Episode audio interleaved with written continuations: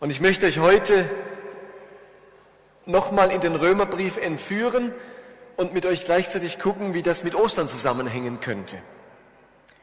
Also, Römerbrief, und lasst mich noch einmal auf die Verse zurückkommen, die wir vor ein paar Wochen angeschaut haben, als ich das letzte Mal dran war mit Predigten. Wenn ihr eine Bibel habt, dürft ihr die immer gerne auspacken. Ansonsten seht ihr die Verse auch immer an der Leinwand. Wir waren letztes Mal bei Römer Kapitel 12, Vers 17 bis 19 und ich lese die nochmals vor. Da stand, steht auch immer noch dort, vergeltet niemals Unrecht mit neuem Unrecht. Euer Verhalten soll bei allen Menschen als ehrbar gelten. Soweit es irgend möglich ist und von euch abhängt, lebt mit allen Menschen in Frieden. Recht euch nicht selbst, meine Lieben, sondern gebt Raum dem Zorn Gottes, denn es steht geschrieben, die Rache ist mein, ich will vergelten, spricht der Herr. Wir haben damals gesagt, dass vor allem dieser Vers, euer Verhalten soll bei allen als ehrbar gelten. Wörtlich heißt das, überlegt euch vorher, was ehrbares Verhalten ist. Überlegt euch vorher, wie ihr euch verhalten wollt. Denn spontan, wenn einem spontan Unrecht geschieht und man erst dann überlegt, wie man sich verhalten will, kommt meistens das Falsche dabei raus. Man muss vorher ein paar Prinzipien haben, wie will ich mich verhalten, was wäre gut. Und dieses Verhalten, das man im Voraus sich überlegt, das kommt dann zum Zug, wenn einem Unrecht geschieht. Und dann ging es darum, sich nicht selbst zu rächen, sondern dem Zorn Gottes Raum zu geben. Und ich habe damals einiges über den Zorn Gottes gesagt. Und bevor ich jetzt zu den nächsten Versen komme, möchte ich kurz noch was zum Zorn Gottes ergänzen. Der Zorn Gottes, der ist und bleibt ein schwieriges Thema. Zorn Gottes. Die Vorstellung eines zornigen Gottes, der straft, der richtet, hat in der Kirchengeschichte auch immer wieder viel Schaden angerichtet. Ein negatives Gottesbild. Die Vorstellung eines strafenden, angsteinflößenden Gottes kann Menschen unglücklich machen, kann Menschen ängstlich machen. Im schlimmsten Fall kann ein negatives Gottesbild Menschen krank machen. Forscher der Universität Zürich und der Ruhr-Universität in Bochum haben in einer neuen Studie herausgefunden, dass Religiosität gefährlich sein kann. Genauer gesagt, gesundheitsgefährlich. Vielleicht habt ihr von dieser ganz aktuellen Studie in der Zeitung gelesen. Für ihre Studie haben die Forscher 328 Schweizer Kirchgänger befragt, reformierte Katholiken und Evangelikale. Und alle von denen hatten in den letzten vier Jahren ein belastendes Erlebnis zu verarbeiten, soziale Konflikte, eine schwere Krankheit, ein Trauma oder ein Trauerfall. Die Forscher haben dann damit gerechnet, dass Menschen mit starkem Glauben seltener unter Angst und Depressionen leiden würden. Doch das war nicht der Fall. In den Antworten der Befragten fanden die Wissenschaftler einen eindeutigen Zusammenhang zwischen einem negativen Gottesbild und Anzeichen von Depressionen, Angstzuständen und vermindertem Wohlbefinden. Aber keinen eindeutig positiven Effekt der Religion auf die beiden häufigen psychischen Störungen, Depression und Angst. Und das ist doch schon erstaunlich. Ich zitiere den Oberarzt, wir haben starke Anzeichen dafür, dass ein negatives Gottesbild zu psychischen Problemen führen kann, sagt Bernd Krämer, Oberarzt an der psychiatrischen Poliklinik des Universitätsspitals Zürich und einer der Autoren der Studie. Es hat uns sehr überrascht, dass Religiosität nicht in Verbindung mit weniger Depression und Angst gebracht werden konnte. Nun, man kann so eine Studie nicht verallgemeinern, das waren 328 Christen, vielleicht genau die falschen, aber wenn ich ehrlich bin, ich habe auch immer wieder Tendenzen zu negativen Gottesbildern.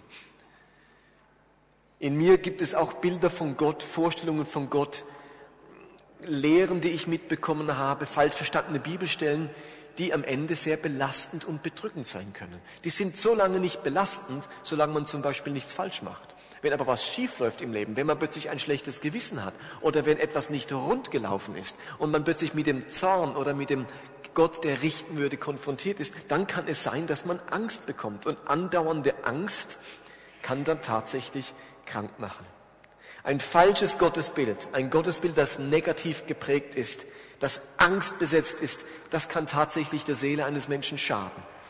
Und ich möchte einfach, auch wenn es um den Zorn Gottes damals ging, nochmal ganz klar betonen, dass das Bild, das Jesus und dass die Autoren des Neuen Testaments von Gott malen, eben kein negatives Gottesbild ist, sondern das Bild eines barmherzigen Gottes, eines Vaters, der den verlorenen Sohn voller Erbarmen aufnimmt, ein Gott voller Vergebung, ein Gott, der jetzt Gnadenzeit ausgerufen hat.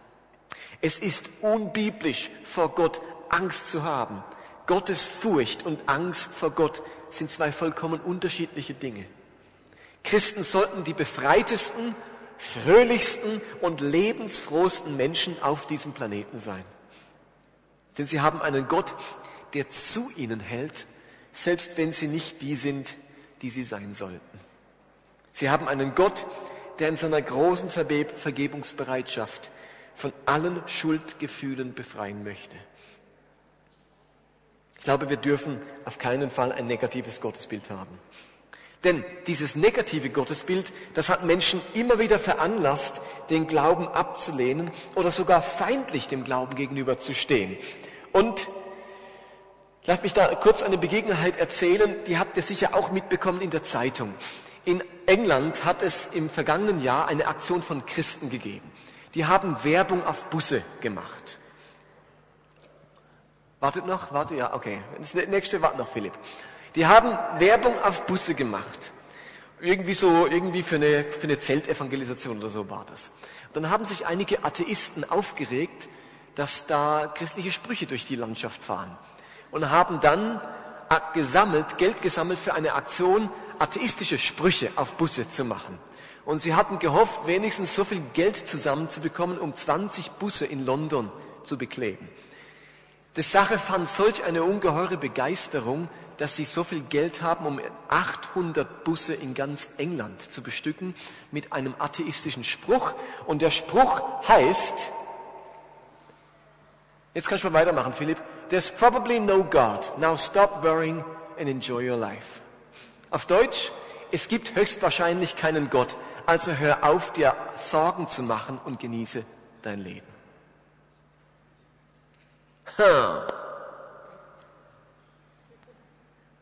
Ist euch bewusst, was für ein Gottesbild bei diesem Satz mitschwingt? Ein Gottesbild, das, wenn es Gott gibt, dann musst du was befürchten, dann hast du etwas zu befürchten, dann musst du dir Sorgen machen und dann kannst du garantiert dein Leben nicht mehr genießen. Also das ist das Gottesbild, das hinter dieser Spruch steckt. Es gibt wahrscheinlich keinen Gott.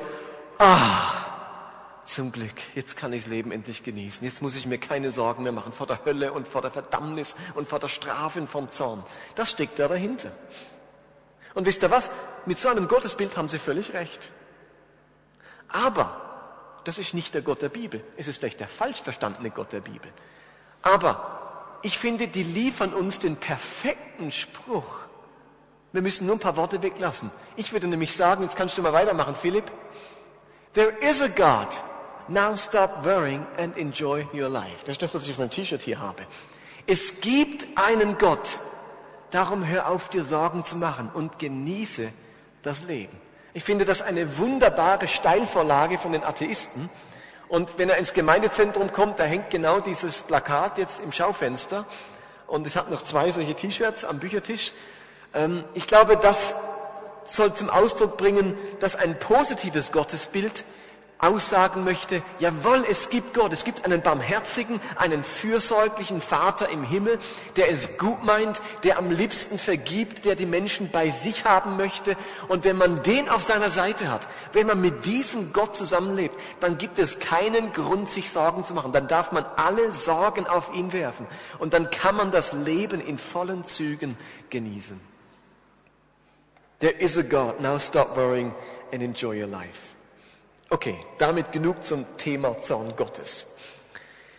Es geht weiter im Römerbrief. Der Text, den ich heute auslegen möchte, steht dann in den direkt anschließenden Versen Römer 12, 20 und 21. Ich lese euch die Verse mal vor. Gerade noch mit Vers 19, dass wir den Übergang kriegen. Recht euch nicht selbst, meine Lieben, sondern gebt Raum dem Zorn Gottes, denn es steht geschrieben, die Rache ist mein, ich will vergelten, spricht der Herr. Vers 20, vielmehr, wenn dein Feind hungert, gib ihm zu essen. Dürstet ihn, gib ihm zu trinken. Wenn du das tust, so wirst du feurige Kohlen auf sein Haupt sammeln. Lass dich nicht vom Bösen überwinden, sondern überwinde das Böse mit Gutem. Soweit der Text. Also, wenn uns Unrecht oder Böses begegnet, dann sollen wir uns nicht selbst rächen, sondern zur Seite treten, unseren Ärger loslassen und dem Zorn Gottes Platz machen. Das hat Vers 19 gesagt. Und während wir unsere Verletzung oder diese Ungerechtigkeit in Gottes Hände legen, sind wir aufgefordert, etwas ganz Paradoxes zu tun. Der Vers vorher hat gesagt, rächt euch nicht selbst. Wörtlich, geht zur Seite, mach Platz für den Zorn Gottes, der will dich rächen.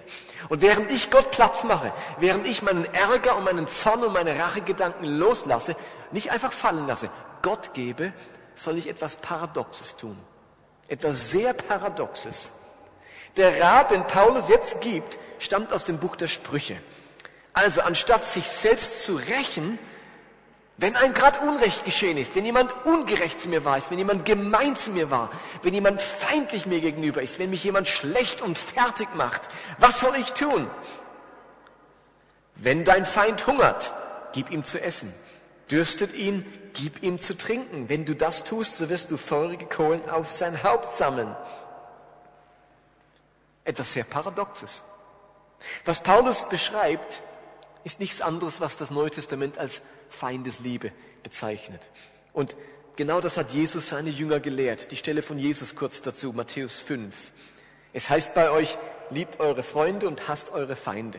Ich aber sage euch, liebt eure Feinde, segnet die euch fluchen, tut wohl denen, die euch hassen und bittet für die, die euch beleidigen und verfolgen.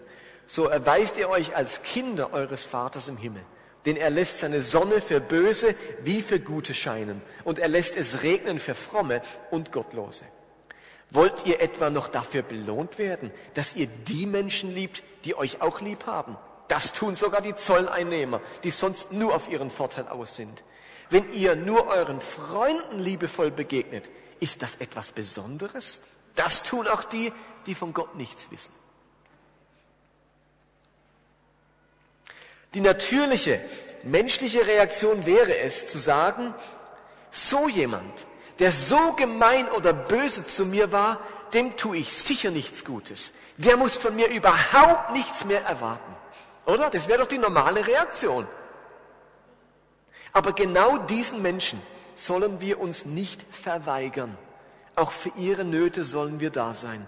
Und Jesus hat das wunderbar gegründet, begründet nur zu denen freundlich zu sein und gütig, die auch zu mir freundlich sind, da ist nichts Besonderes dann, ihr Lieben. Das kann ja jeder. Zu einem Freund nett zu sein, das kann wirklich jeder. Also da brauche ich nicht Gott dazu oder die Kirche oder den Heiligen Geist. Das kriegt jetzt jeder hin. Es mag ein paar geben, die kriegen auch nicht hin, zu Freunden freundlich zu sein, aber die haben wahrscheinlich auch keine Freunde. Aber wer einen Freund hat, der ist zu irgendjemand freundlich gewesen. Das ist ehrlich gesagt nichts Besonderes. Christen zeichnen sich dadurch aus, dass sie eben das tun, was nicht jeder tut, was man eben nicht aus eigener Kraft oder eigener Moral fertigbringt. Christen zeichnen sich dadurch aus, dass sie etwas tun, das man eben nicht aus eigener Kraft und nicht aus eigener Moral fertigbringt. Und ich muss ehrlich zugeben, das ist ziemlich anspruchsvoll. Oder?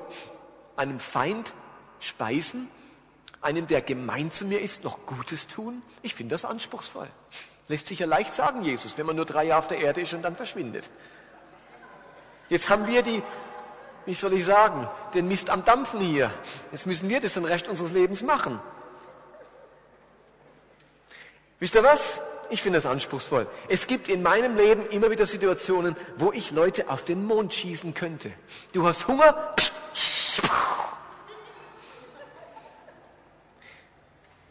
Ich wurde von Menschen schon so tief verletzt, verraten oder hintergangen, dass ich eigentlich bis heute am liebsten nie mehr etwas mit ihnen zu tun haben möchte.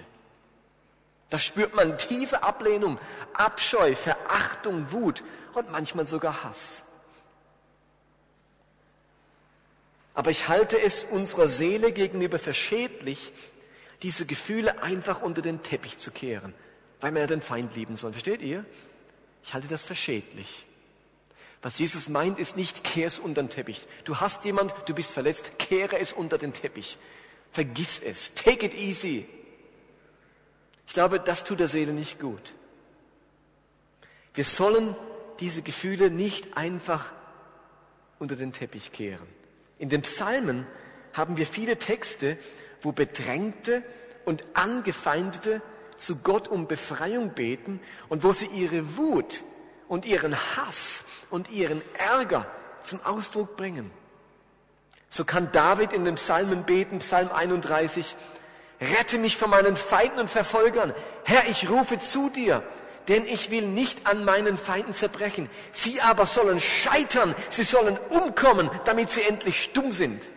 Es klingt nicht ganz nach Speisen und Tränken. Psalm 9. Du hast dich auf den Richterstuhl gesetzt um mir zu meinem Recht verholfen, denn deine Urteile sind gerecht. Den Völkern hast du gedroht, die Unheilstifter zerschlagen, ihre Namen für immer vertilgt. Völlig vernichtet hast du sie, ihre Städte entvölkert und in Trümmer gelegt. Für immer sind sie vergessen. Also da spricht ganz viel Genugtuung. Vernichtet, in Trümmer geschlagen. Also merkt ihr, was in diesen Psalmen, ganz viele Psalmen gibt's. Da bringt der Psalmist seinen Ärger zum Ausdruck, seine Wut, sein Empfinden von tiefem Verletztsein und Ungerechtigkeit. Und ich genieße es, dass die Bibel eine so gesunde Frömmigkeit lehrt. Da haben Wut, Hass, Zweifel, Schwachheit, Unzulänglichkeiten und viele andere Dinge zwar nicht das letzte Wort, aber sie haben Platz auf unserer Reise mit Gott. Versteht ihr? Hass, Zorn, Verärgerung, Zweifel haben, dürfen nicht das letzte Wort in unserem Leben haben. Aber sie haben ein Wort auf unserer Reise mit Gott. Nur wenn wir sie aussprechen dürfen, wenn wir uns ihrer bewusst werden dürfen, wenn wir sie dann auch mal ganz bewusst zu Gott bringen können, können wir sie überwinden, unter den Teppich kehren, so zu tun, als, als gibt es nicht, das darf nicht sein, weil es in der Bibel steht, dann, dann rumort es nur in uns. Und irgendwann glatt, wie soll man sagen, äh, kracht der Deckel auf und das Zeug kommt aus uns heraus. Diese Psalmen zeigen mir, dass auf meiner Reise mit Gott auch einmal Wut und Verärgerung und, äh, und, und, und äh, Ängste und Zweifel und so weiter Platz hat. Es hat nicht das letzte Wort in meinem Leben, aber ich darf es Gott gegenüber zum Ausdruck bringen, wie der Psalmist es getan hat. Alles andere, ein Glaube, der elementare menschliche Gefühle unterdrückt, verbietet, nicht wahrhaben will, ist langfristig zum Scheitern verurteilt, weil er der menschlichen Seele nicht gerecht wird. Und hat der jüdische Glaube das Alte Testament nicht gerade deshalb überlebt? Über, überlegt das mal. Wo die anderen antiken Religionen längst untergegangen sind. Alle antiken Religionen sind untergegangen. Oder kennt ihr einen, der noch römische Götter anbetet? Oder griechische Götter? Kennt ihr einen? Das ist alles antik, das ist vorbei, alles gelaufen. Es gibt keine antike Religion, die überlebt hat. Außer einer, dem Judentum. Das hat alles überlebt. Warum ist das so eine zeitlose, unüberwindbare Religion? Ich glaube unter anderem, weil sie so lebensnah ist, nahe an der menschlichen Seele, nicht einseitig, sondern realistisch, nicht festgefahren, sondern anpassungsfähig. Im Alten Testament ist von Liebe und von Hass die Rede, von Keuschheit und Erotik, von Strenge und Gelassenheit, von Frieden stiften und sich nicht alles gefallen lassen. Insofern sollen wir uns zur Feindesliebe durchringen, uns versöhnen, nicht rächen. Aber auf dem Weg zu diesem Ziel durchlaufen wir Prozesse und finden sich alle möglichen guten und schlechten Gefühle und Gedanken wieder. Okay? Aber unser Ziel ist es, am Ende unsere Wut und unseren Hass und unseren Ärger loszulassen. Ihr Lieben, es lebt sich eben nicht gut damit. Es ist, darf nur ein Moment sein auf unserem Weg zum Loslassen und zum sich versöhnen. Also, wenn Christen ihre Feinde lieben, oder machen es ein bisschen harmloser, wenn Christen hilfsbereit, freundlich, wohlwollend den Menschen gegenüber sind, die es nicht so gut mit ihnen meinen, von denen sie nicht gemocht werden, die sie auf dem Kicker haben, dann geschehen zwei Dinge. Wenn Christen ihre Feinde lieben, geschehen zwei Dinge. Erstens, sie werden Gott und Jesus ähnlicher. Sie werden Gott und Jesus ähnlicher. Jesus sagt über die Feindesliebe in Lukas 6, ihr sollt eure Feinde lieben und den Menschen Gutes tun. Ihr sollt ihnen helfen, ohne einen Dank oder eine Gegenleistung zu erwarten. Hallo? Habt ihr das gehört? Tut Leuten Gutes, ohne Dank oder Gegenleistung zu erwarten. Dann werdet ihr reich belohnt werden. Ihr werdet Kinder des höchsten Gottes sein. Denn auch er ist gütig zu Undankbaren und Bösen. Seid so barmherzig wie euer Vater im Himmel. Menschen, die ohne Gegenleistung zu erwarten, ohne Gegenliebe zu erwarten, anderen und besonders schwierigen Menschen Gutes tun, die sind wahrhaft Kinder dieses Gottes. Die sind so barmherzig, wie es dieser Vater im Himmel ist. Die Liebe zu schwierigen Menschen macht mich Jesus ähnlicher. Feindesliebe macht mich Jesus ähnlicher. Das ist das erste und wichtigste Motiv. Ich mache es, weil Gott es auch tut. Gottes Liebe ist zutiefst Feindesliebe. Gott hat uns schon geliebt, als wir noch Sünder waren. Gott liebt Sünder. Gott vergibt Sündern. Wir werden Jesus ähnlicher dadurch. Der zweite Grund, warum wir unsere Feinde lieben sollen. Zum anderen bewirkt Feindesliebe, und jetzt sage ich bewusst dazu, möglicherweise die Veränderung des Menschen, dem wir Gutes tun. Paulus schreibt in unserem Römerbrieftext, wenn du deinen Feind liebst, so wirst du feurige Kohlen auf sein Haupt sammeln. Ihr Lieben, das ist was anderes wie Feuer unterm Hintern machen. Das ist die andere Richtung. Die andere Richtung. Es heißt nicht, mach ihm Feuer unterm Hintern. Es heißt, sammle feurige Kohlen auf sein Haupt. Was hat denn das zu bedeuten? Das ist ein altorientalisches Bild und meint, dass man seinem Freund Gutes, Feind Gutes tut und dieser sich dann schämt für seine Tat, beschämt wird, Reue zeigt oder umkehrt. Okay? Folge Kohlen aufs Haupt sammeln heißt, da oben wird's heiß, da fängt's an zu dampfen. Reue, er kehrt in seiner Gesinnung um, seine Gesinnung ändert sich. Sein Denken verändert sich. Er kann nicht länger denken, wie er gedacht hat. Er kann nicht länger die Einstellung haben, die er hatte. Da oben ändert sich was. Da sammelt man Gottes Hitze sozusagen, Gottes Liebe an. Und dann muss der Mensch umdenken. Und das ist immer wieder Gottes Prinzip. Gott, der die Menschen zutiefst kennt, glaubt immer noch daran, dass Liebe, dass Güte und Freundlichkeit, dass gute Taten das Herz der Menschen bewegt und sie zur Umkehr führt. Das glaubt Gott immer noch. Habt ihr gehört? Gott glaubt daran. Gott glaubt, dass gute Taten, dass Freundlichkeit Menschen zur Umkehr führt.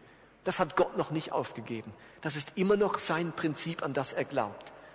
Gelingt das immer? Gelingt das auf jeden Fall? Nein, das weiß selbst Gott. Aber es ist sein Prinzip. Und im Römerbrief Kapitel 2 heißt es, missachtet ihr die große Güte, Nachsicht und Geduld, die Gott euch bis jetzt erwiesen hat? Seht ihr nicht, dass er euch durch seine Güte zur Umkehr bewegen will? Paulus schildert das ganz am Anfang vom Römerbrief. Dieses Prinzip Gottes. Gott will durch Güte zur Umkehr führen. Gott sammelt auch auf unserem Haupt feurige Kohlen. Und es ist nur konsequent, dass Paulus zehn Kapitel später an uns schreibt, macht's wie Gott. Bringt Menschen durch Güte durch Gutes, durch Freundlichkeit zur Umkehr. Ihr könnt auch mit Plakaten vorne hinstehen, du Sünder, das darf man nicht. Du kommst in die Hölle, brenne heiß oder wie auch immer ihr sie nennen wollt. Gottes Prinzip ist, dass ich zunächst mal mit Güte und Freundlichkeit Menschen zur Umkehr bewege. Gott versucht es erstmal mit Güte und er hofft darauf, dass diese Güte und Freundlichkeit Menschen zur Umkehr bewegt. Und genauso erhofft er sich in unserem Leben, dass es genau, dass es so passiert. Wenn wir zu dem gütig sind, der es eigentlich nicht verdient hätte, dann hoffen wir darauf, dass ihn diese Güte zur Umkehr bewegt. Und das ist durchgängig. Wir finden das bei Jesus, wir finden das am Anfang vom Römerbrief, wir finden es hier. Und Petrus schreibt genau das Gleiche. Er sagt in 1. Petrus 2, Gott will, dass ihr durch euer vorbildliches Verhalten alle überzeugt, die euch aus Unwissenheit oder Dummheit verleumden. Das ist denen auch mal damals passiert. Die wurden verleumdet, über die hat man schlecht geredet. Und Petrus sagt, wisst ihr was? Ihr könnt jetzt Aufklärungsschriften machen, ihr könnt einen Flyer entwerfen und den aus, aus dem Flugzeug auf die Stadt abwerfen. Und wir denken in Wirklichkeit so, wir Christen. Entscheidend ist, lebt es vor. Seid so ein Vorbild, dass wenn die Menschen euch sehen, dass sie merken, Augenblick mal, das Gerücht, dass das Menschenfresser sind, ich glaube, das stimmt nicht. Mit dem war ich jetzt schon so oft zusammen, der hat mich noch nie angeknabbert. Das sind so freundliche Leute. Also das, diese ganzen Gerüchte, Petrus sagt, entkräftet die, überzeugt alle durch euer vorbildliches Verhalten, die durch, aus, aus Dummheit verleumden. Und in Kapitel 3 sagt Petrus, er spricht da von böswilligen Menschen, begegnet ihnen freundlich und mit Respekt. Ihr sollt ein gutes Gewissen haben. Dann nämlich werden alle, die Lügen über euch verbreitet haben, beschämt sein. Sie werden erkennen, dass sie äh, dass sie Menschen verleugnet haben, die in Christus ein vorbildliches Leben führen. Also der gleiche Gedanke. Menschen kehren um, Menschen ändern ihre Meinung. Es kommt wieder zu einer positiven Begegnung, weil ihr ihnen freundlich und mit Respekt begegnet. Überlegt doch einmal, wenn es in eurem Leben gibt, auf dessen Haupt ihr feurige Kohlen sammeln könntet. Überlegt mal in eurem Leben. Feurige Kohlen sammeln heißt im Beispiel von Paulus, dem Feind Essen geben, wenn er Hunger hat, oder zu trinken, wenn er Durst hat.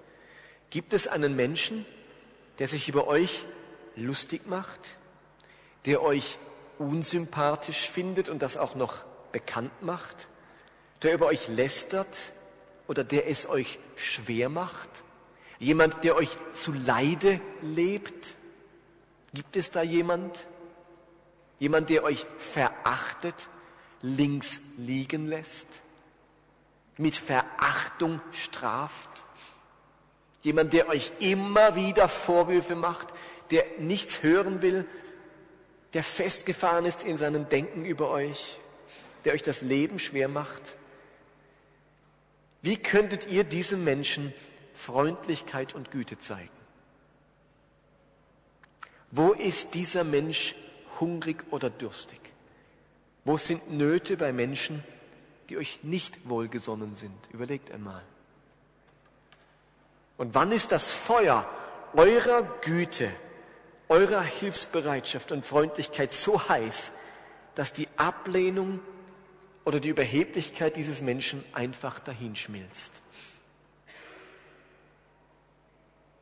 Aber denkt daran, wir lieben den schwierigen Menschen in erster Linie nicht deshalb, damit er uns wieder wohlgesonnen ist. Denn dafür haben wir keine Garantie. Wir tun es, weil es der Gesinnung Gottes entspricht. Okay, damit kommen wir zum letzten Vers. Vers 21. Und dieser Vers fasst eigentlich alles, was wir bisher in Kapitel 12 angeschaut haben, zusammen. Man könnte sagen, es ist der zusammenfassende Vers. Lass dich nicht vom Bösen überwinden, sondern überwinde das Böse mit Gutem. Das Wörtchen überwinden heißt wörtlich siegen oder besiegen. Und nun steht das Ganze im Griechischen im Imperativ, sodass man am besten übersetzt, hör damit auf, vom Bösen besiegt zu werden. Hör damit auf, vom Bösen besiegt zu werden sondern besiege das Böse durch das Gute. Hör damit auf, vom Bösen besiegt zu werden. Und wenn ihr diesen Vers hört, dann denkt wieder daran, in welchem Kontext wir uns befinden. Wir befinden uns mitten im römischen Reich, in einer Situation, wo Kämpfe, Kriege und Eroberungen an der Tagesordnung sind. Wir befinden uns in dieser Stadt Rom, in der Gladiatorenkämpfe und Wettstreit zur regelmäßigen Unterhaltung der Bevölkerung gehören. Vielleicht hat Paulus sogar den Kampf zweier Gladiatoren vor Augen. Der eine steht für das Böse, der andere für das Gute. Und mit diesem Gedanken vor Augen, da kämpft Gut gegen Böse. sagt er nun, lasst euch nicht besiegen vom Bösen. Und wenn ihr geschlagen werdet, wenn ihr verletzt werdet, verwundet, überwindet den Schmerz, gebt nicht auf, gebt nicht nach. Lasst euch nicht besiegen vom Bösen. Und dann spricht Paulus aus, was er zuvor nur im Bild ausgedrückt hat. Im Vers zuvor hat er noch gesagt, feurige Kohlen auf das Haupt des Feindes sammeln, indem ich ihm Essen und Trinken gebe. Und nun sagt er es im Klartext, überwinde das Böse mit Gutem. Jetzt hört gut. Ich glaube, Christen haben Kraft, das Böse zu überwinden. Die scheinbare Ohnmacht im Verzicht auf eigene Rache trägt in sich eine gewaltige Macht, nämlich die Macht der Liebe. Die scheinbare Ohnmacht im Verzicht auf eigene Rache und im Gutes tun dem, der mich hasst, liegt eine ungeheure Macht, die Macht, die Kraft der Liebe.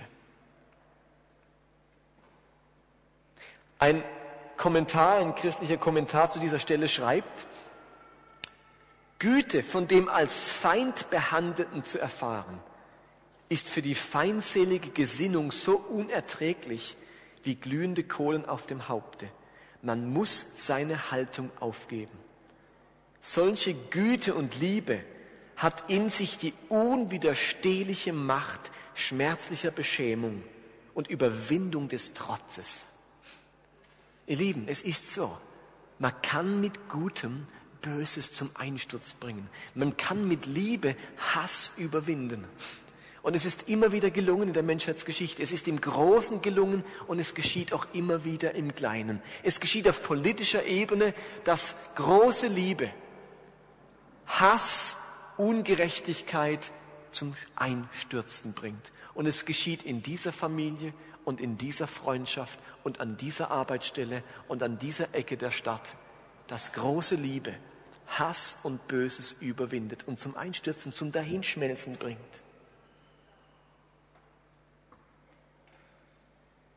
Ihr Lieben, der Verzicht auf die eigene Vergeltung ist nicht weichliche Schwäche, sondern mächtige Stärke.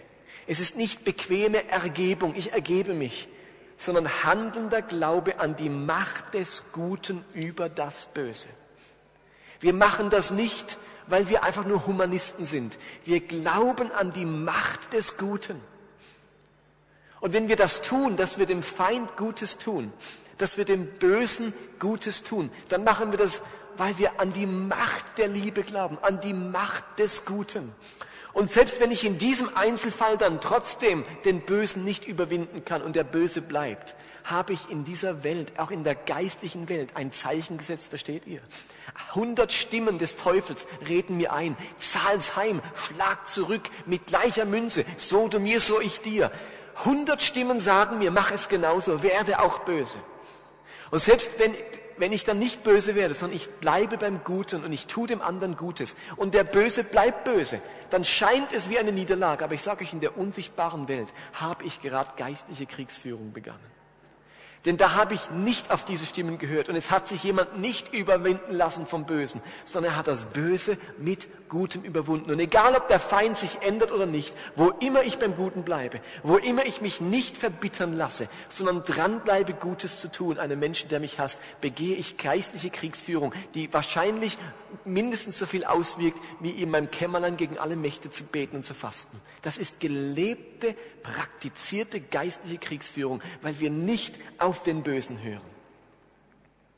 Okay, Lasst mich die Brücke zum Osterfest schlagen. Zum Abschluss.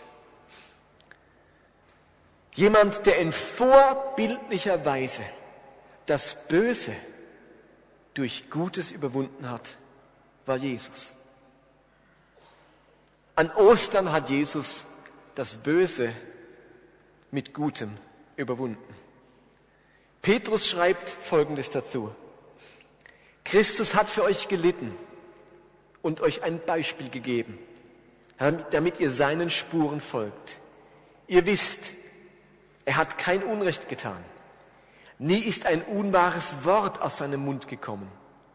Wenn er beleidigt wurde, gab er es nicht zurück. Wenn er leiden musste, drohte er nicht mit Vergeltung, sondern überließ es Gott, ihm Recht zu verhelfen, zu Recht zu verhelfen. Unsere Sünden hat er ans Kreuz hinaufgetragen mit seinem eigenen Leib. Damit sind wir für die Sünden tot und können nun für das Gute leben. Durch seine Wunden seid ihr geheilt worden. Ihr Lieben, an diesem jüdischen Passafest vor fast 2000 Jahren, da schien das Böse zu siegen. Da schien das Böse zu siegen.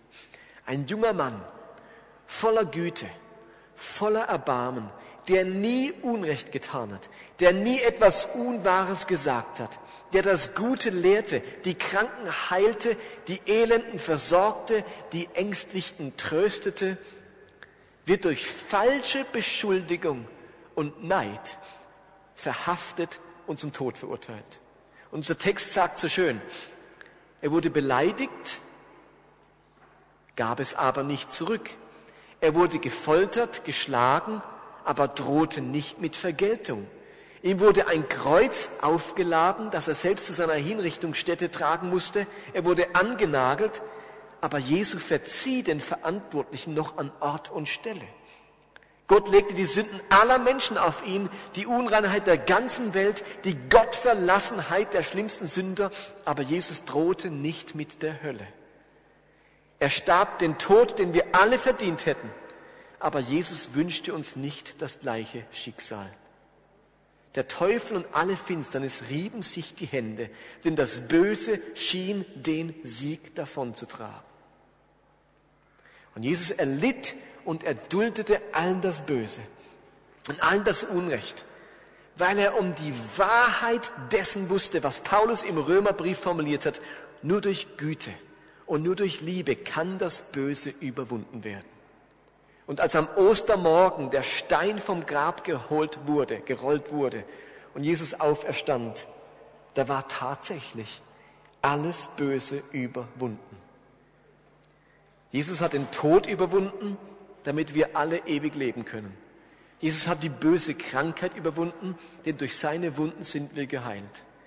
Jesus hat die Einsamkeit überwunden, denn sein Geist ist mit uns bis ans Ende der Welt. Jesus hat die böse Sünde überwunden, denn in ihm ist alle Schuld vergeben.